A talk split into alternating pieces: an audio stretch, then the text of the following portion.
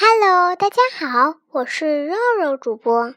今天要给大家讲的故事叫《烽火戏诸侯》。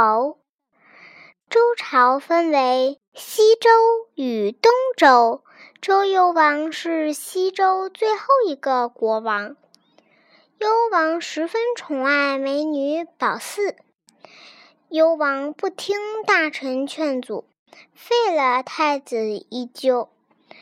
立褒姒养的儿子为太子。褒姒是个冷美人，整天不爱笑。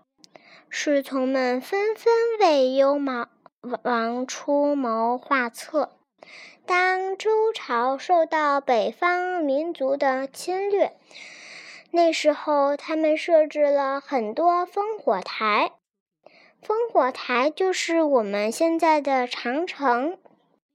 如果一旦发现敌情，就点燃长城上面的烽火台，以此为信号，将敌情传到各诸侯国。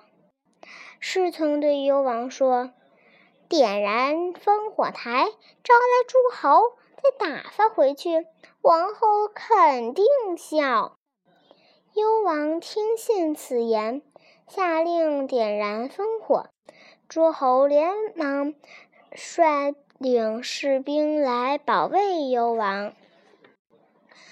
幽王和褒姒在城楼看到诸侯慌慌张张的样子，褒姒哈哈大笑。公元前一百一十七年，申侯攻打幽王，幽王点燃烽火台，要诸侯派兵。